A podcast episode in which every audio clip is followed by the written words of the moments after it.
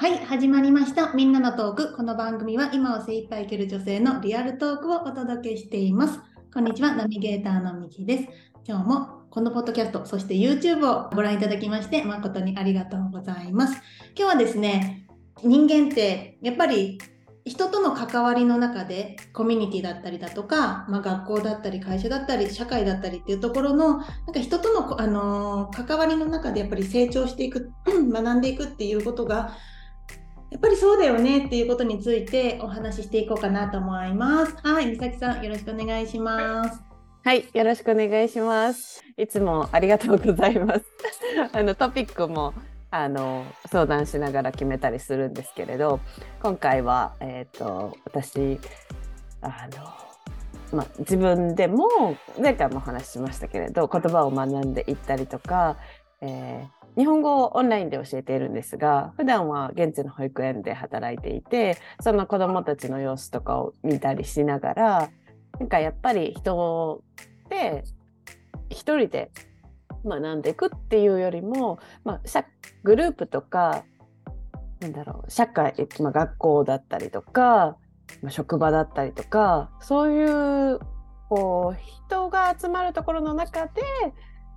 いろいろやっぱり吸収していくこともあるしいい意味でなんか誰と比べてどうっていうんじゃなくっていい意味で他の人を見てなんかあんな風になりたいなとかまああの反対もあるかもしれないんですけどなんかそういうのを考えているとやっぱりソーシャルラーニングっていう、まあ、社会性をこう持つっていうのは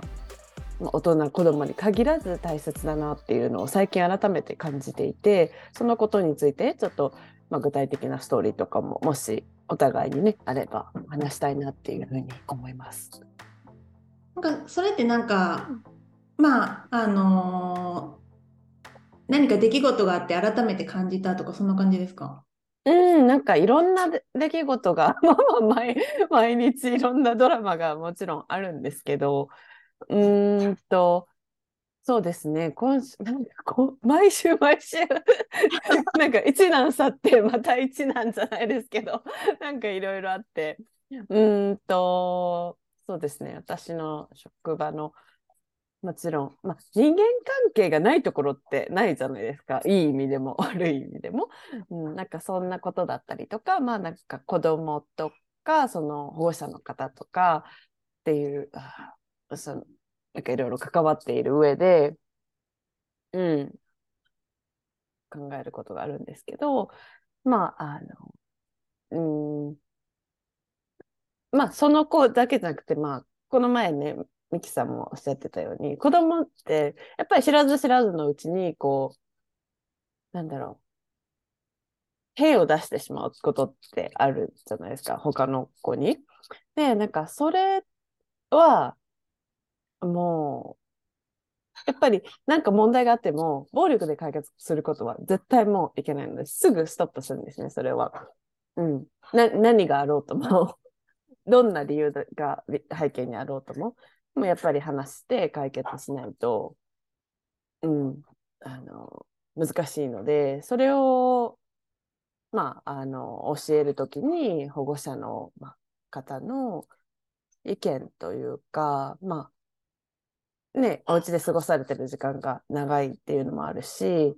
協力を得るっていうような形で、まあ、相談、話し合いっていうのをするんですけど、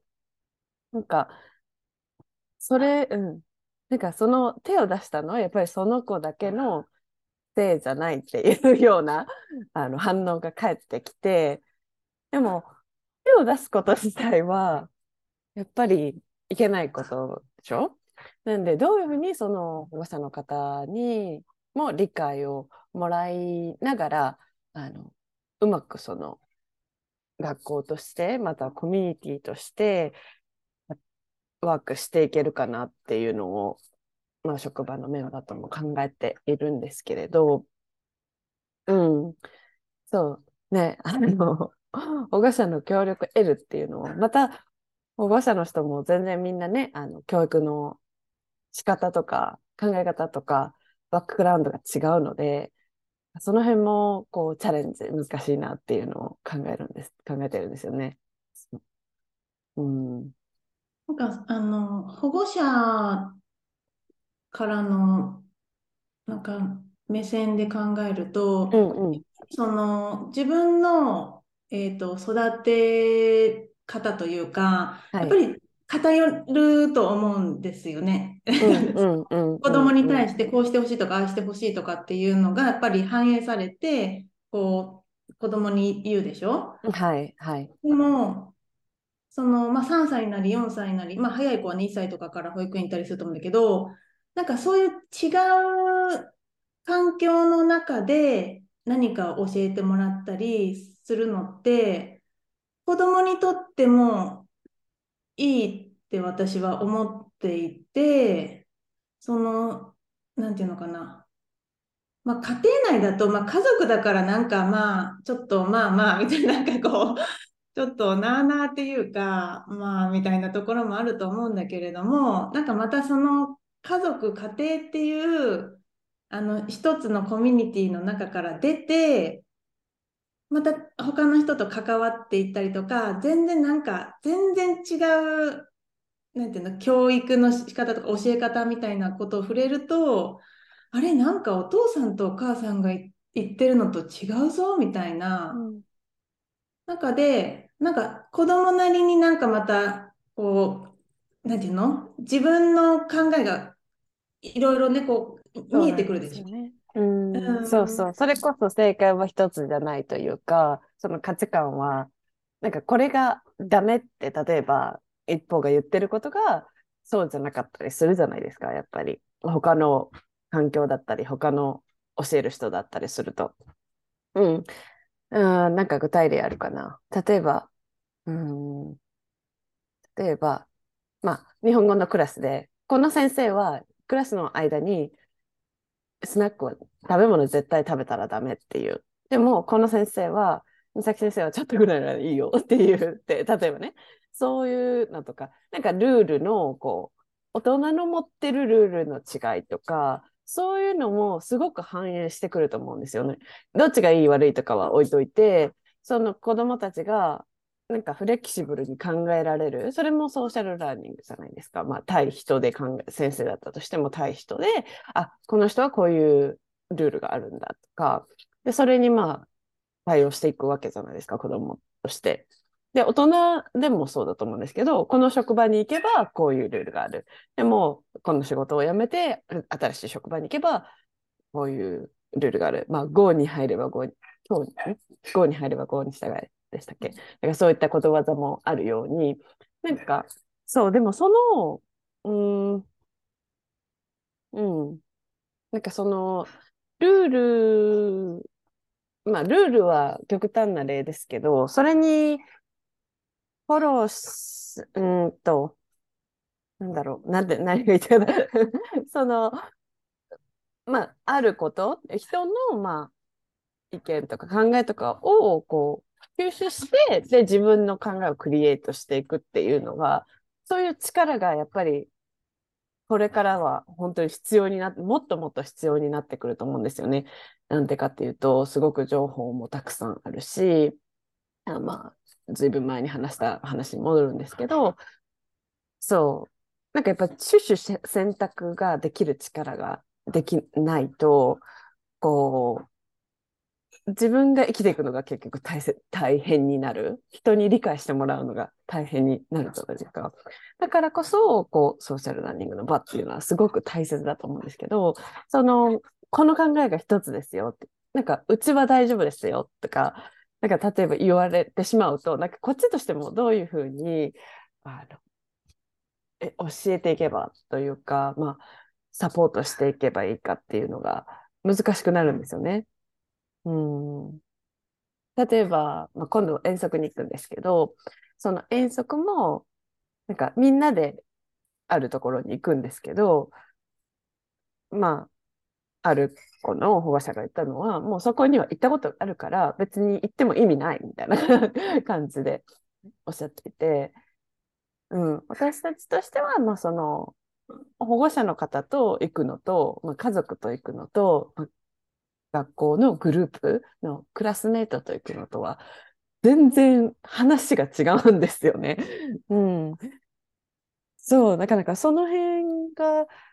うん、なんか子供にとって何が一番いいのかなっていうのを考えたときに、その同じ状況であっても、同じ場所であっても、別の人と行く、うん、っていうのは、全く違う学びがあるし、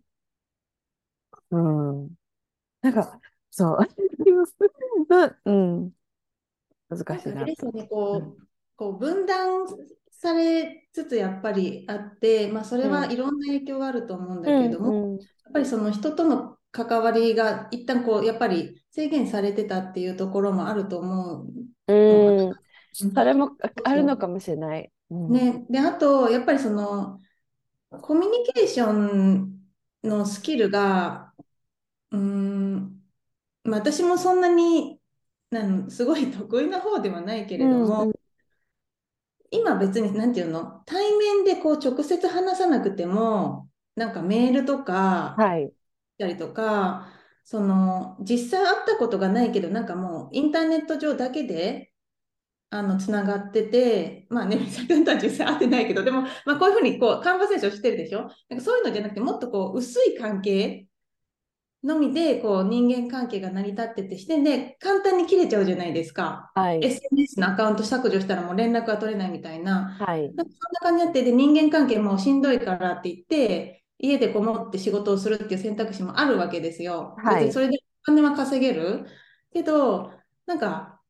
それって多分いつかやっぱりなんか人間としてのなんかこう行き詰まりをやっぱり感じるのかなと思ってて、うん、何のためにじゃあ生きてるんだろうとかそうなんですよね。最初は多分めっちゃ気楽だと思うんですよ。すよね、もうなんか人間関係のストレスもなくてなんかだけどなんか虚しくなるような気がしててでもちろんなんか人と関わる中で自分一人だけだったらもっと物事がうまく進むのになんか人と関わることによって物事がうまくいかないことってもちろんあるじゃないですか。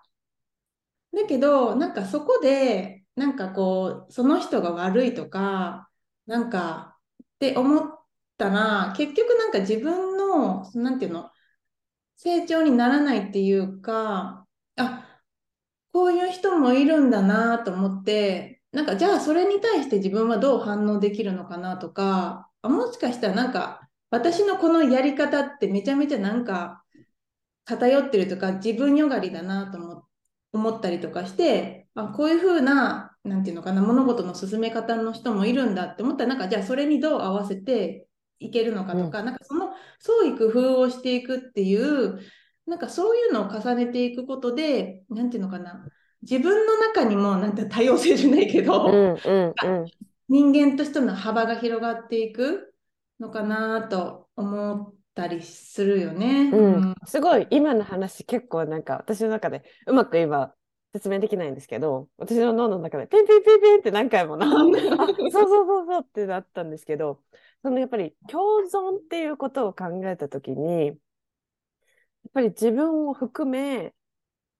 一緒に働く、一緒にワークするってことじゃないですか。だから、この人はダメってリムーブしたりとか、この、例えばこの人は私合わないからって言って、まあ、この人を、なんていうの、退ける行為だったりとか、逆に自分がそこからいなくなって、あの、何かするとか、そういうことはできなくはないじゃないですか。難しくはないじゃ、まあ難しいかもしれないけど、できなくはないけど、でもそこまでですよね。それでもう終わ終わっちゃいますよね。でも、それでもこう、いろいろさっきミキさんが言ったように、創意工夫をすることで、で、自分の、えっと、振り返りっていうのも、反省っていうとなんかネネガティブに聞こえますけど、なんか、どう別の方法があったんだろうとか、なんか自分の反応次第で良くも悪くもなるじゃないですか。なんかそれをチャレンジと捉えるのか、それともこれはもう最悪なトラブルと 捉えるのかによっても次へのこう生かし方っていうの変わってくると思うしでもなんかいろんな職場をで働いたことがあるんですけどなんか結局同じことが行き詰まるんですよね。それっていうのはその環境でもなくて周りの人でもなくて結局自分なんですよね。自分の捉え方で例えばなんか嫌な上司がいたとしてそうそれに対応できなかった自分ぱりだから自分が悪いって言ってるんじゃないんですけどそれをどうじゃあうまく変な言い方利用してじゃないですけど自分がステップアップするかっていうのを考えた方がよっぽどポジティブだなっていうのを今になって気づくんですよね。っ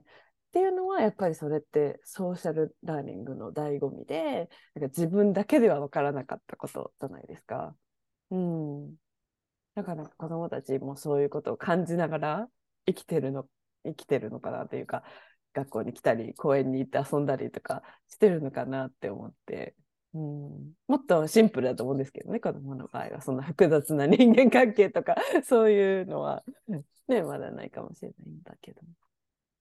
ちょうどあの日本だとこの春の時期ってあの学校が変わったりだとか、まあね、就職したりとか、まあ、学校変わらなくてもクラス替えとかねそういうのである時期じゃないですか。であのまあ子供の幼稚園の時のそのクラス替えとか小学校のクラス替えとか見ててもなんかクラスが変わってもやっぱ最初のうちって前のクラスの子たちと遊ぶんですよね。新しいクラスとかになってとしても、前の子たちと遊んで、でもそれがなんか時間が経つと、あその今のクラスの子たちとの輪が広がっていくっていうところで、なんかそこでも、あ、子供たちって、その、な慣れ親しんだその空間、空間というかな、周りの子たちから、また新しくこう人間関係を築いていく。うんうん。なんかそういうなんかプロセスを踏んでいく。で、それがまた大人になった時違う環境で、こう、新しい職場だったりだとか、まあ、あの、取引先の人の新しいこう関係を築いていくっていうところに、なんか、もちろんそんなとこ意識しながらやってないかも、うん、その、そのなんていう潜在意識の中でこう人間関係を築いていくっていうのを、なんかそういうところで、うん、してきてるのかなって思うから、うん、もちろんその、あの、性格的に、なんていうのかな、社社交的っていうのかな、すごくすぐにこう人と打ち解けれる人と、あの、なかなかこう人間関係をうまく築けない人っていると思うんだけれども、別にそれに優劣とか別になくて、それは性格だったりだとか、なんかそういうところだと思うから、でも、だ苦手だからって言って、じゃあ人との関わりをね、シャットダウンするっていうのは、うん、何をしたって生きていくにはやっぱり誰かの助けを得てるわけじゃないですか。うん、こうやって今明るい中でいるのも誰かのが頑張ってくれて働いてくれてるからだし、食べ物だってそうだし、だからこう感謝の気持ちを持って、じゃあそれに対して何かその人に直接返せないとしても、じゃあ自分は何か違う方法で返せるんじゃないかって、なんかそういう気持ちを持って、なんか社会と関わっていくっていう、なんかその意識っていうのも、なんか忘れがちじゃないですか、やっぱりその簡単に物が手に入るとかっていう中で、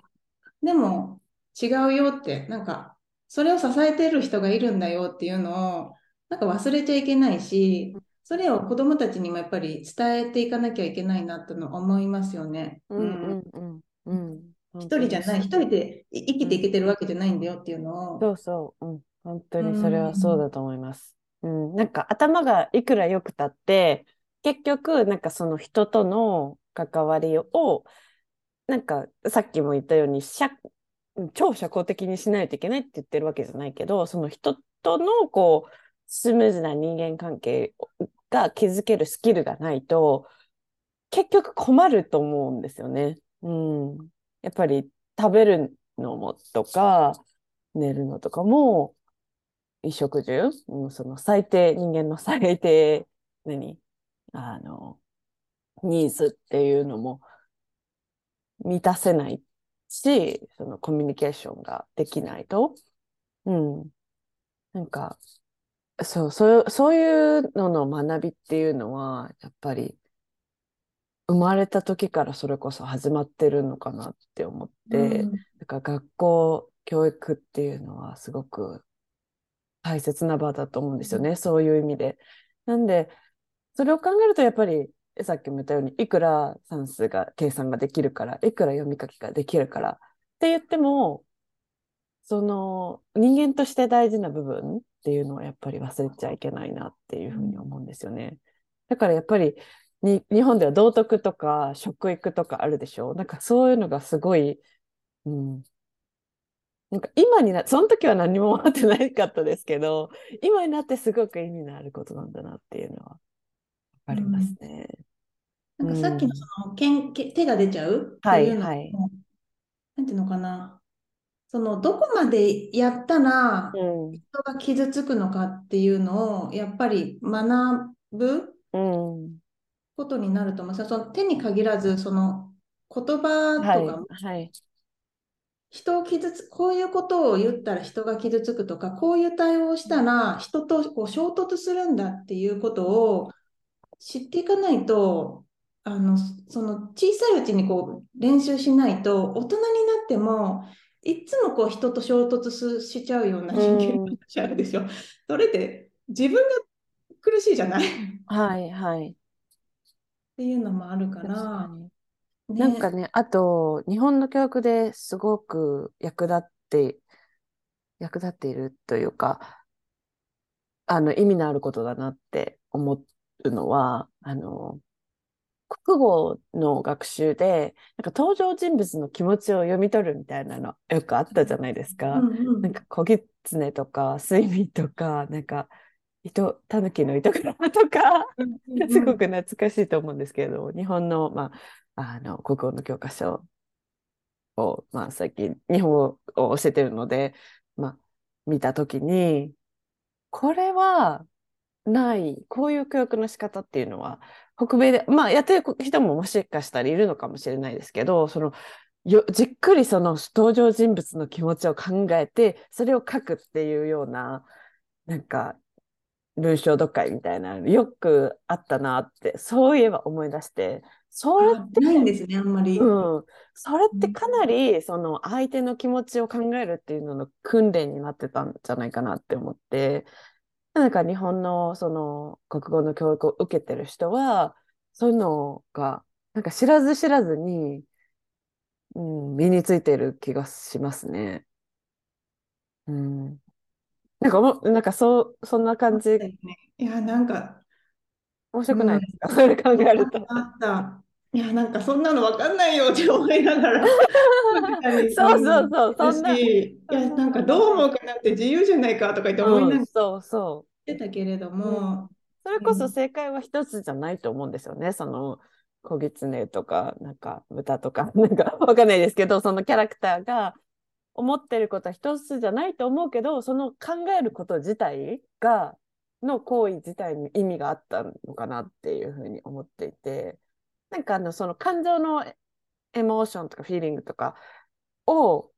おし、うん、教えてるところは結構あると思うんで学校でもそういう、ね、あの指導はされてると思うんですけれど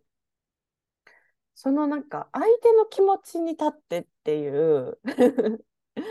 そういうのって、なかなかこう、大きなことがないとね、あの友達とむちゃくちゃ喧嘩したとか、そういうことがないと、やっぱ学ぶ機会って少ないと思うんですよね。うん。だから、あれはすごくいい学びだったなって今になって思うんですけど。うん、うんなんかそのね、なんかまあ日本はもう終わったみたいなことを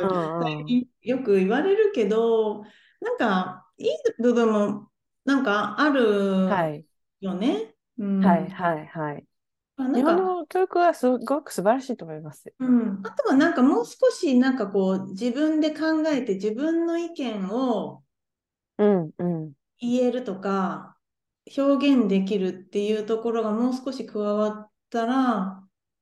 ちょっと受け身がちかなっていう気もするから、うん、うん、なんかそこがもうちょっと変わっていくといいかなと思うけど、ね、あの高校のなんか英語の先生をしてる人と、なんかあの昨日ちょっとお話をしていて、はい、たらその、まあ、ちょっとこうレベルの高い学校みたいなんだけれども、英語でその長文のね、問題に関してディスカッションをするっていう授業をしてるって言ってて、で、確かに、あの、なんていうのかな、なんその、なんか文私たちの時もなんか文章があって、なんかとか、なんかの時に自分だけどう思うかっていうのあったけど、なんかディスカッションみたいなものってそんなになかったなって思って、うん、でもそのアメリカとかはディスカッションすごい小さい頃からやるって言うでしょ、うん。なんか教育現場、まあ、その人は高校だったけど、なんかそういうのがもっと増えていくと、なんかよりこう、なんていうのかな、自分で考えて自分の意見を言うっていう、なんかそういうのが加わっていて、かつその今までの日本のなんかいい部分っていうのも残しつつってなったら、うん、すごくいいいいよねって、うん、うんうん思いますよね。ねやっぱりその国単位でも同じことですよね。お互いに学んで、そのオープンマインドっていないと、なんか、あもう私はこれ、私の国はとか、ま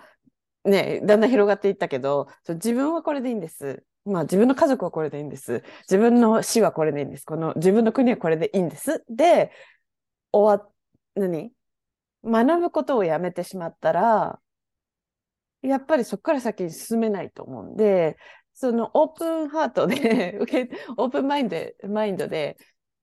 なんか、こういう考え方もあるんだとか、こういうのもあるんだ。必ずしも取り入れなくてもいいと思うんですけど、なんかいろいろやってみて、それで自分のやり方っていうか、を構築していくっていうのが一番、うん。なんか今、よく私もパートナーとも話すんですけど、こう、投稿、いろんな似たような投稿だったりとか、の TikTok とかね、Instagram とかでも、SNS でもあるじゃないですか。で、結局、そのコピペ、コピペ、コピーして、なんか自分でやってみて、それ自分から出てきてないでしょ？まあ、その、やってる人は自分だとしても。なんか、それ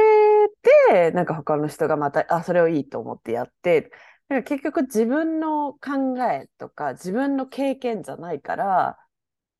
うん、なんか伝わらないっていう、真剣さが伝わらないっていう、なんか悪循環。本当に伝えたいこと、本当に自分が発信したいことっていうのは、まあね、遊びでやってるっていうのもあると思うんですけど、なんか例えばその私とかミキさんみたいに本当にビジネスとか、まあ、自分のブランドっていうふうにしようと思った時に果たしてそれは意味の意味があるのかって思ったりとか、うん、そうちょっと話外れましたけど、うん、なんかその自分で考えてクリエイトする力っていうのもこれからの時代には大人も含めて必要なのかなって思って。うん、なんかあのよく話す言語のあのなんで学ぶのかっていうところにもすごく共通すると思うんだけど、はい、はい、の今の話と共通する部分はなんか他を知ることによって自分を知るでしょ、はい、うんうんうん、あ自分のいいところも知れるわけじゃないですか。だからさっきのその教育に関しても、はい、他の国の教育とかも見て、はい、日本のじゃあ良さってどこだろうとか、うん、気づくじゃないですか。うん、私が思うのは、これは本当に、本当個人的に思うんだけど、なんかもうそんなに日本を否定しないでってやっぱり思う時があって、はい、はい、なんかもう日本終わりだ終わりだ、ここがダメだ、あれはダメだみたいな感じで言ってるけど、なんか、え、だったらなんかいいところも大事にしてこうよって思ったりして、うん、なんかなんか私が見てるものによるとなんか結構否定否定みたいな感じのものが結構目につくから、うんうん、だからそれも受け方ですよね。その自分がネガティブに考えて。私も正直日本を出ると、まあ、日本にいる時にすごくやっぱ嫌なところいっぱい見えたりとか、うん、こういうふうにして変えていった方がいいって思うこともあったけどだからまあ外国に憧れてた部分もあったけどでもよくよく冷静に考えてみたらそこでまあ生まれて育ってるわけじゃないですか私なんかは。で他の環境とか他の教育っていうのも見てであこういうところはこういう意味で今さっき話したみたいにやってたんだとかや人生に役立っていくんだとか,、うん、なんかそれには年月も必要なのかもしれないけどなんかそこばっかりをフォーカスしてあもうダメだから絶対なんかこうした方がいいああした方がいいっていうなんかそのマイナスから考え物事を考えていくよりじゃあ自分には何ができるんだろうとかじゃあうん。そうだな。こういうふうに。たらこの部分がもっと良くなるかも。全部を変えようとしなくてもいいと思うんですよ。できないからそれは。一人の力じゃ。ね難しいこともあるかもしれないんですけどこうやってミキさんみたいにポッドキャスト立ち上げていろんな方の話を聞いてなんかそれがまた誰かの力になっているかもしれないし誰かに考える力を与えてるか考えるきっかけを与えてるかもしれないしなんかそういう小さいことを小さいって言ったらあれ申し訳ないけどそういうなんかね自分のこうできる少しのことを続けてやっていくことでなんか分かることっていうのがあるような気がして。うんうんうんそうん、う。うん。そう。ね、どう、どう見るか、うん、うんだとは思うけど、うんうん、確かに。そううんでね。すよね。なんか、まあ、とにかく、個人でできることって、まあ、あの、限られているけど、でもそこからしか始まらないから、そうなんですよね。うん、私が何、大統領だったらね、なんかあれだけど、でも独裁になっちゃうでしょ。大統領でもやっぱりわいろんな人とワークしないとね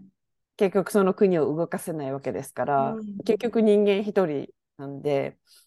ね、どんなにこう凄腕の人でもやっぱりなんだろうお自分の言ってることが全部正しいって言ってる大統領だとしますよね例えば。そしたら結局ついてこないと思うんですよね誰も。うんうんうん、それってまたリーダーシップとかの話になってくるかもしれないんですけど結局なんか自分のやり方で全部やろうとしても、けうん、なんかそのグループだったり社会だったり国だったりっていうのは変わらないんじゃないかな、うん、と思うんですよね。だからやっぱりコミュニケーションっていうのは必要だし社会性っていうのはある程度そのさっきも言ったように 誰にか誰もかもに仲良くしないといけないって言ってるわけじゃなくってこう最低限の挨拶だったりとか、うん、そう。そういうのはねね、なんかちょっと哲学的な話になっちゃうかもしれないけど、なんかこう人との関わりを持つ中で、なんかある意味、なんか自分の無力さを知るというか、自分のちっぽけさをなんか知ることによって、あの、謙虚になったりだとか、なんか、ままだまだ学ばなきゃいけないとか、なんかなって、なんか傲慢になっちゃうともう、なんかそれ以上なんか成長ってないかなって思うから、うんなんかひいい意味で、まあ、いい意味なのかわかんないけど、やっぱり無力さを知る。うん。で、そこでじゃあ何ができるのかなっていうふうに考えていく。うん。うんうんだって、ね例えばね、自分の、なんていうの？地位だったりだとか、なんか名誉とかっていうのがなくなった時に、じゃあ何が残るんだろうみたいな。あ、別に私が名誉があるとか地位とかあるとかそうじゃなくて、そういうあの上、上の人たちね。うんうん、たちがななった時に、じゃあそのなんか大きな会社の何かポジションになった時に、そこから外れた時に、多分あれ、なんか、なんでやったんだろうって多分思うと思うんですよね。うんうんうんうんうんうん。なんかそんな感じで、なんか、うん、なんかそれってやっぱりその人との関わりの中で、ただそこのポジションにいたっていうだけで、うん、じゃあそこから外れた時に、じゃあ自分は何ができるんだろうとか、なんかそれってやっぱり人との関わりの中でしかわからないもの、うん、一人では分かり得ないものだと思うから、別に上にいるから偉いとか、そうそうそう。組織の下にいるから偉くないとか、なんか別にそんなのないって私は思うから、うんうん。おっしゃる通りです。同じでしょって。うん。うんなんか、あの聞いたことあるのが、優れたリーダーは、すごく謙虚っていうんですよね。例えば、日本のあのパナソニック、あ松下さんとか、今、もういないと思うけど、うん。とか、まあ、日本のその、ね、昔、まあ、日本人だだけじゃなくても、こう、功績をの、本当にの意味で功績を残して、なんか人がついてきた人って、すごく謙虚な人が多いんですよね。で、学ぶ姿勢っていうのを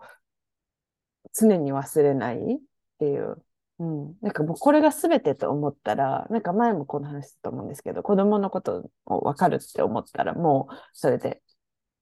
終わり、終わりというか、うん、それ以上は知ることもないし、うん。やっぱりみんな成長してるわけですから、全部わかるっていうことはないんですよね。で、自分のことでもそうで、自分のことをこう生きてる間にどれだけ知れるかっていうのは、うん。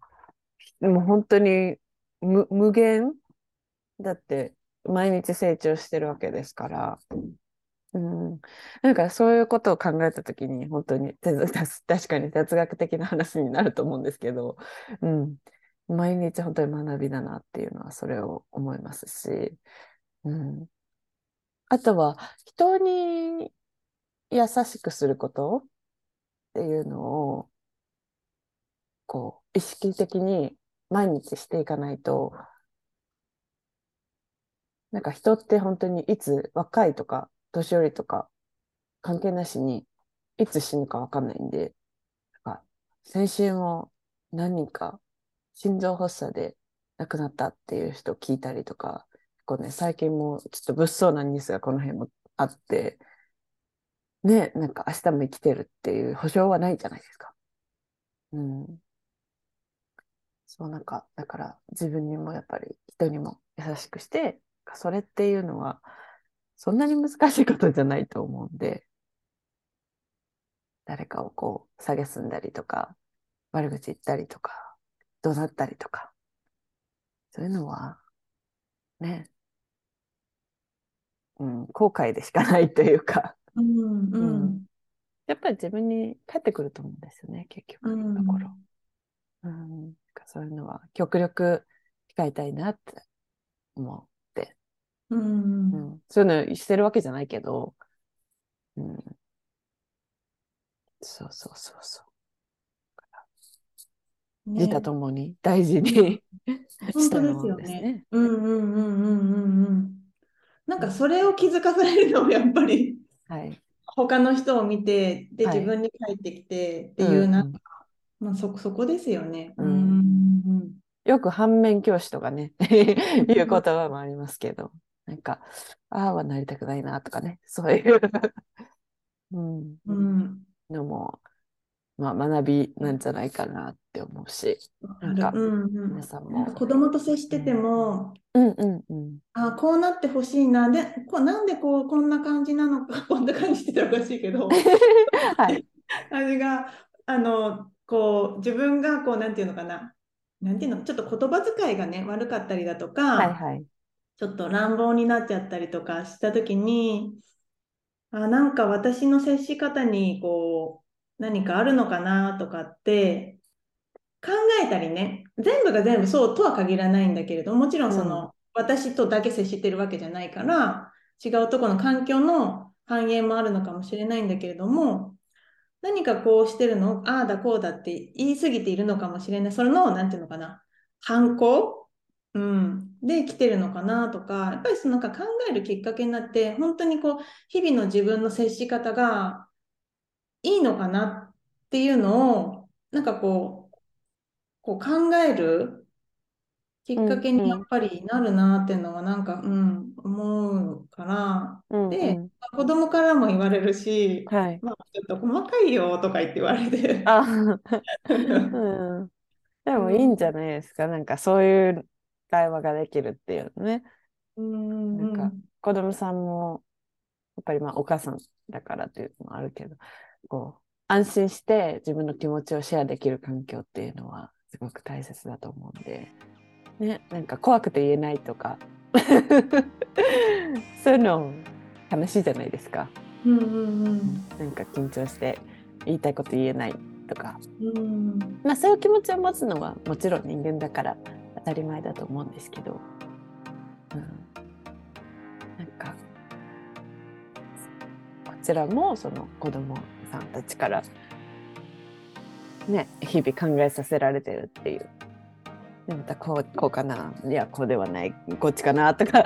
ねそういうふうに経験していくっていうのもその過程過程というかうんうん。ね、旅のプロセスのうちの一つなんで楽しんでそれが絶対、うん。あこれうまくいかなかったなって、ね、悩んだりすることもあると思うんですけどマイナスに考えてたらもったいないじゃないですか。うん、だからいろんな意味でうまくいくっていうのを最後はまあどうせうまくいくっていうのをうんうん思いながらうん。うん大変なことがあったとしてもこれも今やらなければ今経験しないといけなかったことなのかなとか思いながら泣きたい時は泣いてうん寝て、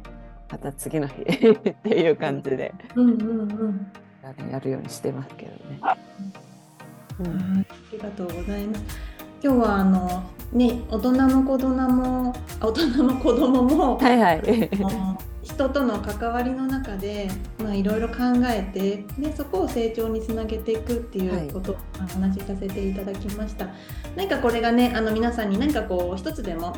なんかヒントになれば本当に嬉しく思います。はい、どうもありがとうございました。はい、ありがとうございました。